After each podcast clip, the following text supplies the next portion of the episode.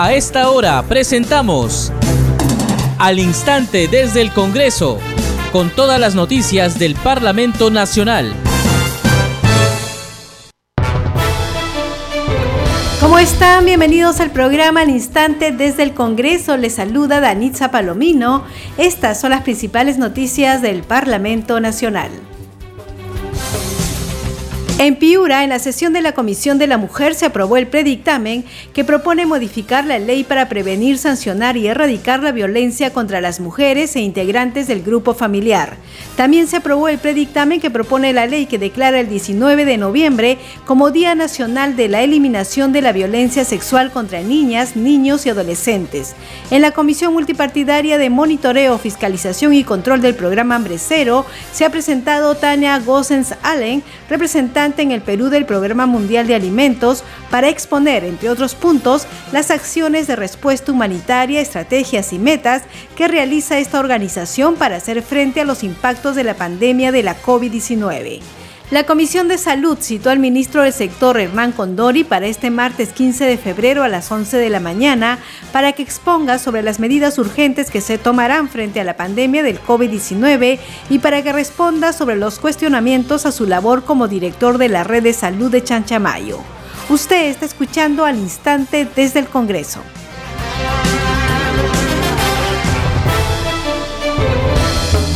Bien, vamos con el desarrollo de las noticias con la participación de autoridades regionales, locales y representantes de la sociedad civil.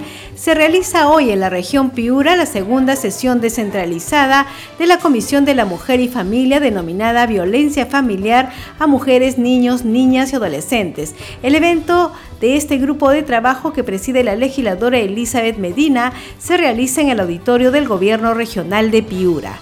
En esta sesión se ha aprobado el predictamen que propone modificar la ley para prevenir, sancionar y erradicar la violencia contra las mujeres e integrantes del grupo familiar y también se aprobó el predictamen que propone la ley que declara el 19 de noviembre como Día Nacional de la Eliminación de la Violencia Sexual contra Niñas, Niños y Adolescentes. Escuchemos parte de la sesión. De lo anteriormente aprobado se ha votado por unanimidad el predictamen recaído en los proyectos de ley 668 y 1073, contexto sustitutorio, que propone la ley que modifica la ley 30364, ley para prevenir, sancionar y erradicar la violencia contra las mujeres y los integrantes del grupo familiar.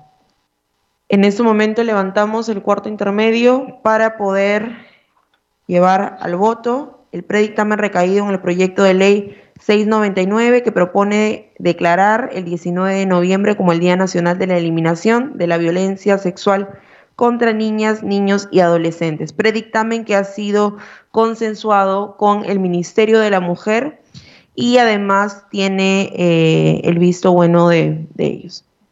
Secretaria técnica, por favor, sírvase llamar a los señores congresistas para que puedan emitir su voto. Con 12 votos a favor, señora presidenta, ha sido votado el predictamen recaído en el proyecto de ley 699-2021-CR eh, con cargo a redacción. Señoras congresistas, se ha aprobado por unanimidad el proyecto de ley, el predictamen que recae en, los proyectos, en el proyecto de ley 699 que declara el 16, 19 de noviembre como Día Nacional de la Eliminación de la Violencia Sexual contra Niñas, Niños y Adolescentes.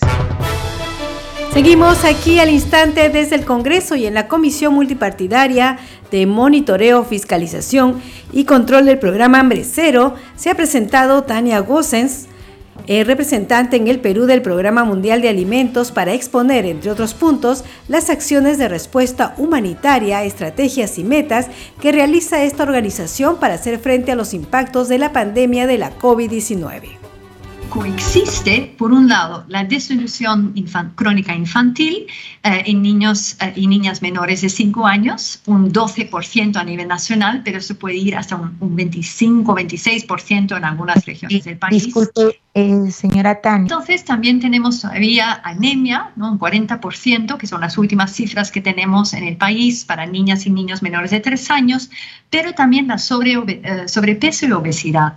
Que sí ha crecido de una forma alarmante en los últimos años, que un 37.4% de niñas y niños entre 5 y 9 años ya tienen sobrepeso y obesidad. Ah, y además, ¿no? un, porcentaje casi igual de personas mayores de 15 años que padecen obesidad o hipertensión alta o diabetes. Esto, ah, obviamente, esos indicadores ah, no son determinadas por las prácticas de nutrición y la inseguridad alimentaria. Entonces, no solamente la disponibilidad de alimentos, pero también el acceso. Lo que vimos ah, con, la COVID-19, con esa pandemia, era justamente las vulnerabilidades que existen en el país. Hicimos algunas encuestas a lo largo de la pandemia.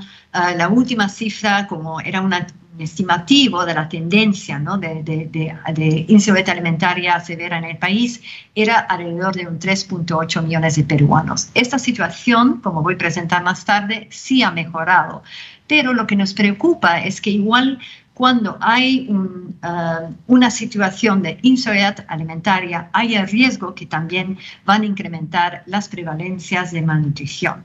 Por ejemplo, lo que vimos también con COVID nos mostró ¿no? la, uh, uh, la, la, fragilidad de la situación. Por ejemplo, un 85% de las personas fallecieron de COVID padecían obesidad. Bien, lo que decía la representante del Programa Mundial de Alimentos, Tania Gosen, es cierto, con la pandemia, con la cuarentena, todos hemos hecho menos ejercicios y, por supuesto hay muchos casos de obesidad. Ya los médicos, los nutricionistas están aconsejando que racionemos las comidas, que le pongamos un poco más de fruta, un poco más de verduras y que eh, hagamos ejercicios. Una caminata de media hora es bueno para todos. Bien, vamos con más de lo trabajado en esta comisión multipartidaria Hambre Cero.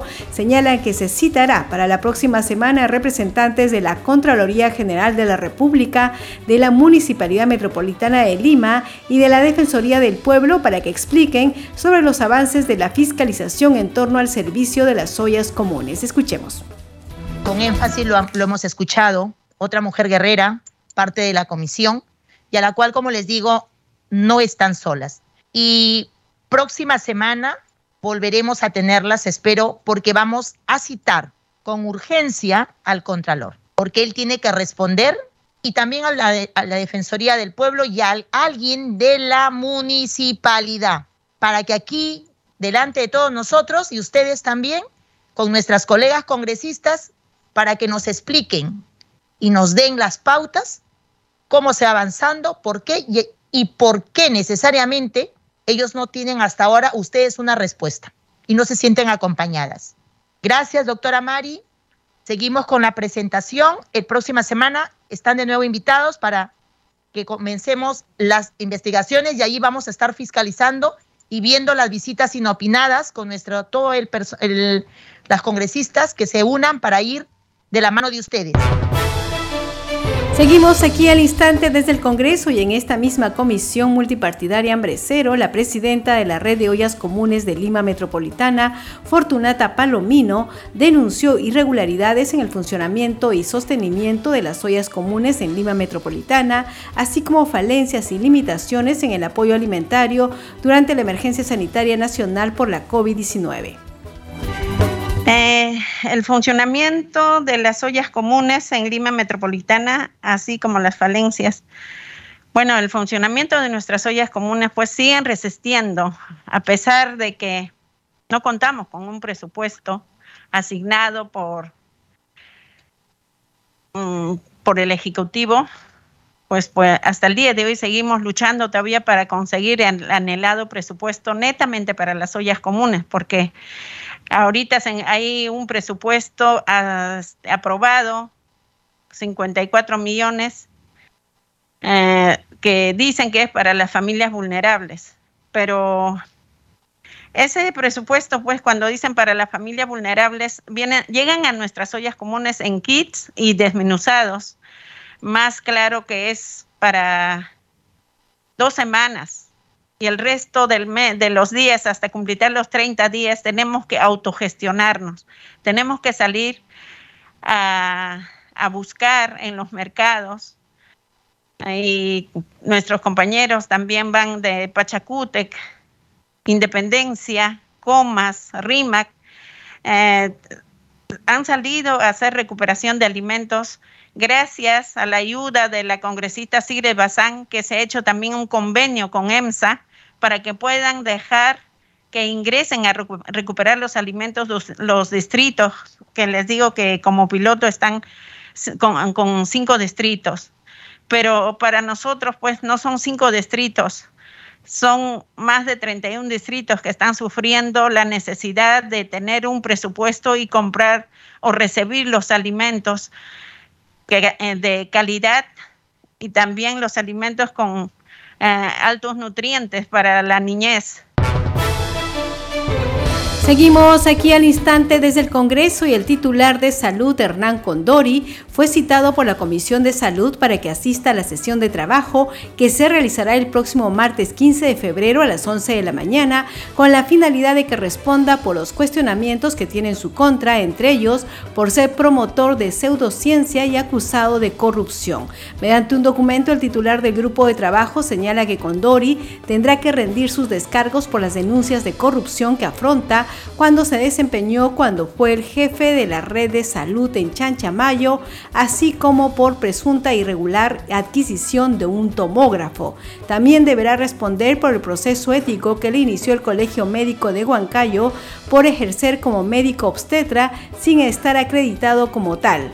Por otro lado, el ministro de Salud también deberá explicar los cuestionamientos por promover el consumo de agua arracimada, así como la ivermectina y acitromicina en el tratamiento contra la COVID-19. Finalmente, Condori expondrá los lineamientos de su política sectorial y las principales medidas que aplicará en su gestión, así como para que informe sobre el actual estado del sistema de salud y las medidas urgentes para enfrentar la tercera ola de la pandemia del COVID-19. La citación lleva la firma del titular de la Comisión de Salud, Hitler Saavedra, y se da de conformidad con el artículo 84, párrafo 2 del reglamento del Congreso de la República. Usted está escuchando al instante desde el Congreso y vamos con más noticias. Con 11 votos a favor y 5 en contra, la Comisión de Constitución y Reglamento aprobó por mayoría el dictamen de la Ley de Reforma Constitucional que elimina el voto de confianza luego de la presentación de un nuevo gabinete ministerial. El acuerdo se tomó en la sesión que se realizó el pasado viernes dirigido por su presidenta, la congresista Patricia Juárez. La presidenta de la comisión sustentó el predictamen que reúne los proyectos ley 206, 306, y 612 que contempla modificar el artículo 130 de la Constitución Política que señala que dentro de los 30 días de haber asumido sus funciones, el presidente del Consejo de Ministros concurre al Congreso en compañía de los demás ministros para exponer y debatir la política general del gobierno y las principales medidas que requiere su gestión. Esta exposición ya no daría lugar a un voto de confianza.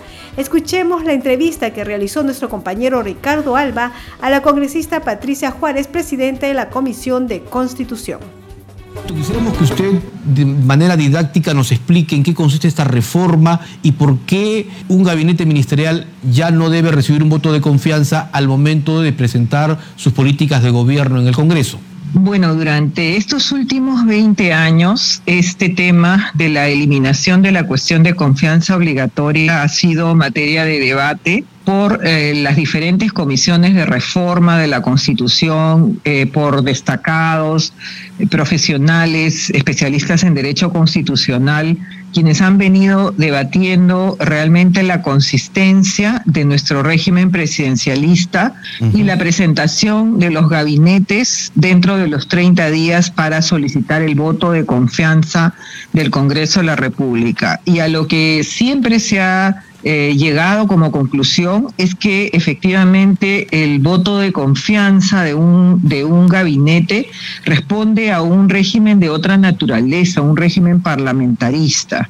Entonces, este, esto, o sea, siempre obviamente hemos sabido que nuestro sistema es una mixtura realmente, no es un régimen presidencialista pleno o exclusivo, sino que tiene algunas figuras constitucionales del, del, régimen parlamentarista. Entonces, ¿qué es lo que ocurre? Que eh, lo que se ha dado en los últimos años a partir de la constitución del 93 es que se presenta el gabinete y el gabinete solicita el voto de confianza y esta confianza es obligatoria, ¿no? Entonces, lo que se ha hecho ahora, a mérito de los múltiples informes que hoy día hemos compartido con los miembros de la Comisión de Constitución, eh, es dejar sin efecto o eliminar esta obligatoriedad para que el Ejecutivo, para que el presidente del Consejo de Ministros, al momento de su presentación, deba necesariamente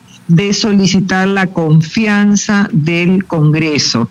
Lo que se ha hecho es señalar que efectivamente dentro de los 30 días, como lo dice el artículo 130 de la Constitución, deben concurrir el presidente del Consejo de Ministros con sus ministros a exponer la política general de gobierno Correcto. y simplemente establecer cuál va a ser, digamos, su trabajo hacia adelante, sin que el, el, Congreso tenga que darle el voto de confianza. Correcto. Mi siguiente pregunta está encaminada en también una eh, intervención durante el debate de hoy y es que esto significaría que también se eliminaría la posibilidad de que algún congresista o grupo político presente una censura al gabinete ministerial si no queda satisfecho con lo expuesto. Eh, la censura, eh, de todas maneras, digamos, es una figura que de control político que no se ha, este, digamos, eh, no se ha retirado, ¿no? O sea, la censura después de la presentación del gabinete puede darse si es que algún eh, algún este congresista considera de que alguno de los aspectos que de repente la conducta un este congresista, perdón, de algún ministro, este no, no se encuentra dentro de lo de, digamos de la idoneidad que se requiere, ¿no? En esos casos que son eh, elementos de control político, de parte del Congreso, esto se puede hacer en cualquier momento, ¿no? En este, en solamente lo que se está haciendo es dejando sin efecto en, en, este predictamen de la Comisión de Constitución, ahora ya dictamen porque ha sido votado y se ha aprobado, eh, solamente lo que se está señalando es que no procede la cuestión de confianza obligatoria, o sea, no solicitan la cuestión de confianza al momento de presentarse el Consejo de los Ministros a exponer en el Pleno. Solo para terminar, congresista eh, Juárez, eh, ¿se va a solicitar celeridad en que se apruebe esta reforma antes del 28 de febrero para también retomarla en la siguiente legislatura? Bueno, eso ya no depende de nosotros. Nosotros uh, hacemos el trámite administrativo correspondiente, luego de que se aprueba, se recaban las firmas de todos aquellos que hayan votado a favor y luego después de eso se presenta ante el área administrativa del Congreso. Luego ya se determina a través del Consejo Directivo en qué momento ingresa este tema para ser votado en el Pleno. Eh, recordemos que es una reforma constitucional y se requieren dos legislaturas sucesivas y este, por supuesto con una alta votación, ¿no? Entonces, Vamos a esperar en el momento en el que el Consejo Directivo considere que es el momento oportuno o cuando haya el espacio necesario para que pueda ser visto en el Pleno. Correcto. Muchísimas gracias, congresista Patricia Juárez Gallegos, por esta este, explicación que nos ha dado y por supuesto volveremos a conversar. Muchas gracias a usted. Seguimos aquí al instante desde el Congreso. Tenemos información con nuestro compañero Josman Valverde. Adelante, Josman. Danitza, buenas tardes. Así es, hay información que proviene desde el interior del país en torno a las actividades que los congresistas vienen desarrollando a fin de mantener, de reafirmar este contacto que tienen con la ciudadanía en las diferentes regiones. Por ejemplo, en La Libertad, en el norte del país, el congresista Alfredo Azurín ha cumplido actividades en esa zona. Él, como presidente precisamente de la Comisión Especial de Seguridad Ciudadana, ha visitado eh, diferentes eh, comisarías y sobre todo la División de Emergencias de la Policía Nacional del Perú, esto ubicado en el distrito del Porvenir. ¿Qué es lo que ha hecho ahí? Él ha dialogado con los eh, efectivos de la policía, ha podido conocer la problemática que los aqueja, las demandas que tienen y sobre todo eh, giran en torno a la falta de recursos para poder atender eh, eh, las necesidades básicas de esa dependencia y poder realizar un mejor trabajo que repercuta, Danitza, en una mejora de cómo enfrentar la delincuencia, la inseguridad, que es un problema que no solamente en la libertad, sino en, en gran parte del país está generando una suerte de preocupación mayor por parte de la ciudadanía. Así que eh, como titular de la Comisión Especial de Seguridad Ciudadana, el congresista Surín estuvo allá eh, constatando la situación de eh, los policías. Ha podido visitar las diferentes instalaciones, ver cómo se encuentran en la situación de cada una de ellas, de la sección de emergencia este, allá en el porvenir, y, recoger así entonces las demandas. ¿Qué es lo que va a hacer con toda esa información? Lo va a poner a consideración, claro está, de los miembros de la comisión especial, de los parlamentarios y sobre todo lo necesario, Danitza, poder alcanzar también toda esta información a las autoridades competentes, a los representantes del Ejecutivo, del MININTER, para que se atienda a ello. Eh, es necesario reforzar la seguridad, pero también eh, dando los recursos que requiere la policía para que puedan hacer un buen trabajo. No se les puede eh, enviar a hacer un trabajo con carencias con, y sobre todo en, en establecimientos no adecuados en los cuales tengan ellos que pasar parte del día eh, como es una dependencia policial. Así que todo esto, todo esto se ha tomado nota a fin de poder hallar eh, soluciones y de esta manera contribuye el Congreso de la República a que las autoridades que no ven esto lo vean, lo sepan, lo conozcan para que se tomen acciones cuanto antes.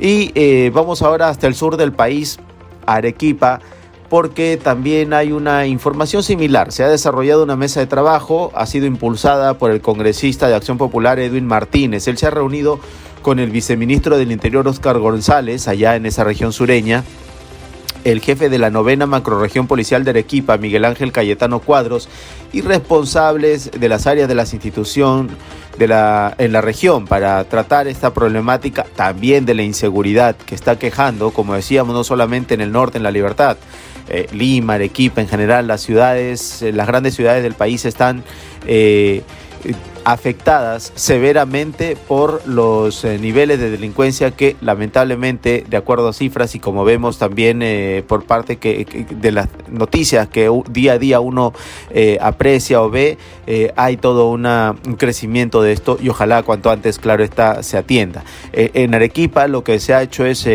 invitar a los principales eh, representantes de la sociedad civil, no han aparecido en el encuentro y es lo que hay eh, esta eh, situación de incomodidad o se extrañan el por qué no han estado presentes en este encuentro programado para conocer las metas para erradicar la delincuencia en Arequipa.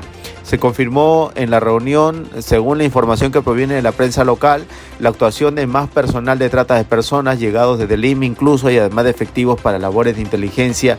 Eh, con el anuncio de que los próximos días van a asumir tareas en Arequipa y además de otros contingentes, pero eh, es como ha habido muchas ausencias eh, de algunas autoridades que no han asistido y por lo cual se está pidiendo también que si se quiere atacar a la delincuencia es necesario sumar esfuerzos, dejar de lado los colores políticos, unirse a fin de contrarrestar a, la delincuencia para que ya no avance, para que eh, sobre todo sepan que mediante la unión se puede hacer un trabajo efectivo a fin de que eh, se disminuyan y eh, además con la esperanza de que se erradique toda esta problemática. La información, Danicha, de las actividades que los parlamentarios cumplen en diferentes zonas del país hoy 14 de febrero. Vamos a regresar contigo a estudios. Adelante y buenas tardes. Bien, muchas gracias Josman Valverde. Usted está escuchando al instante desde el Congreso. Congreso en redes. Tenemos información con nuestra compañera Perla Villanueva. Adelante, Perla. Gracias Danitza por el pase. Vamos con las publicaciones en Twitter de los congresistas a esta hora de la tarde. Desde su cuenta de Twitter, la congresista Silvana Robles informa, atención urgente, pido al Premier Aníbal Torres la instalación de una mesa de trabajo multisectorial en la que las autoridades del Ejecutivo y de la Mancomunidad Municipal Norbrain analicen estrategias de desarrollo y cómo enfrentar la grave inseguridad que sufre Satipo. De otro lado, el congresista Juan Carlos Mori dice, ahora, en mi calidad de presidente de la Comisión Especial COVID-19, realicé una visita inopinada al almacén de Cenares con la finalidad de verificar el stock, distribución y fecha de expiración de las vacunas contra la COVID-19. En respuesta, informan que el lote de vacunas de AstraZeneca a expirar el 28 de febrero han sido distribuidas a las direzas, pero existe un lote de 2.438.400 dosis de la vacuna de AstraZeneca que tiene expiración para marzo 2022 y aún no tiene cronograma de distribución a las regiones, es lo que señala el congresista Juan Carlos Mori desde su cuenta de Twitter. Y por último, la congresista Milagros Jauregui de Aguayo dice, amor y lealtad por la patria y la familia, celebremos con los nuestros, el amor nunca deja de ser. Son las publicaciones de Nitza a esta hora de la tarde de algunos de los parlamentarios, concretamente en el Twitter. Seguimos contigo. Bien, Perla, muchas gracias y ahora vamos a conocer las actividades programadas para esta tarde en el Parlamento Nacional con nuestro compañero José Trujillo. Adelante, José. Muchas gracias Danixa por el pase. Las actividades en el Congreso de la República continúan en las próximas horas y es así que a partir de las 3 de la tarde, la congresista Susel Paredes organiza el conversatorio Proyecto de Ley 525 Matrimonio Igualitario. En tanto, a esa misma hora sesiona de forma extraordinaria la Comisión de Defensa Nacional. Este grupo de trabajo contará con la participación del congresista Roberto Quiabra León para que exponga su proyecto de ley 728-2021, ley que modifica el artículo 10 de la ley 28.359, ley de situación militar de los oficiales de las Fuerzas Armadas de conformidad con lo dispuesto en el artículo 70 del reglamento del Congreso de la República. Y a las 4 de la tarde sesiona la Comisión de Vivienda, que debatirá el dictamen recaído en el proyecto de ley 886-2021 mediante el cual se propone la ley que precisa el beneficio de la exoneración del IGB a la primera construcción de vivienda. Y desde las 5 de la tarde de Anixa sesiona la Comisión Especial Bicentenario que aprobará el cronograma y horario de sesiones entre otros temas. Finalmente a las 5 de la tarde sesiona la Comisión de Ética Parlamentaria que abordará la denuncia de oficio contra el congresista Américo Gonza Castillo sobre su presunta participación en gestiones de reuniones sostenidas en Palacio de Gobierno entre otras personas con funcionarios y un supuesto beneficio familiar. Es todo lo que podemos informarte, Danixa. Te damos pase nuevamente a estudios para continuar con Al Instante desde el Congreso por Congreso Radio, un Congreso para todos. Bien, José, muchísimas gracias por la información. Usted está escuchando al instante desde el Congreso. Este programa se escucha en las regiones del país gracias a las siguientes emisoras. Radio Inca Tropical de Abancay en Apurímac, Radio Star de Moyendo en Arequipa, Radio TV Shalom Plus de Tingo María, Cinética Radio en Ayacucho, Radio Madre de Dios de Puerto Maldonado, Radio TV Perú de Juliaca Puno, Radio Amistad de Lambayeque, Radio El Pueblo de Ayacucho, Radio Satel Perú de Lampa en Puno y Radio La Voz del Valle de Aplao en Arequipa. Enseguida vamos con los titulares de cierre.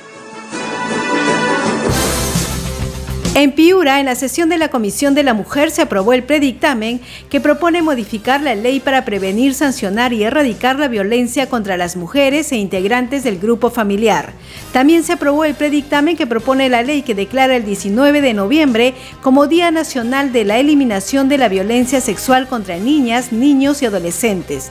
En la Comisión Multipartidaria de Monitoreo, Fiscalización y Control del Programa Hambre Cero, se ha presentado Tania Gossens Allen, representante en el Perú del Programa Mundial de Alimentos para exponer, entre otros puntos, las acciones de respuesta humanitaria, estrategias y metas que realiza esta organización para hacer frente a los impactos de la pandemia de la COVID-19.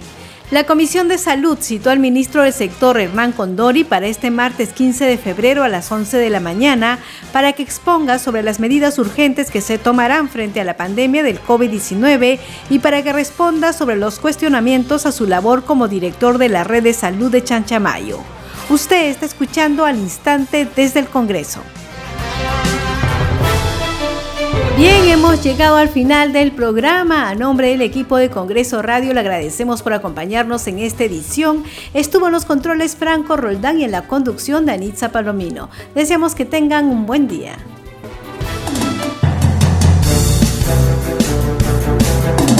Hasta aquí, al instante desde el Congreso, con todas las noticias del Parlamento Nacional.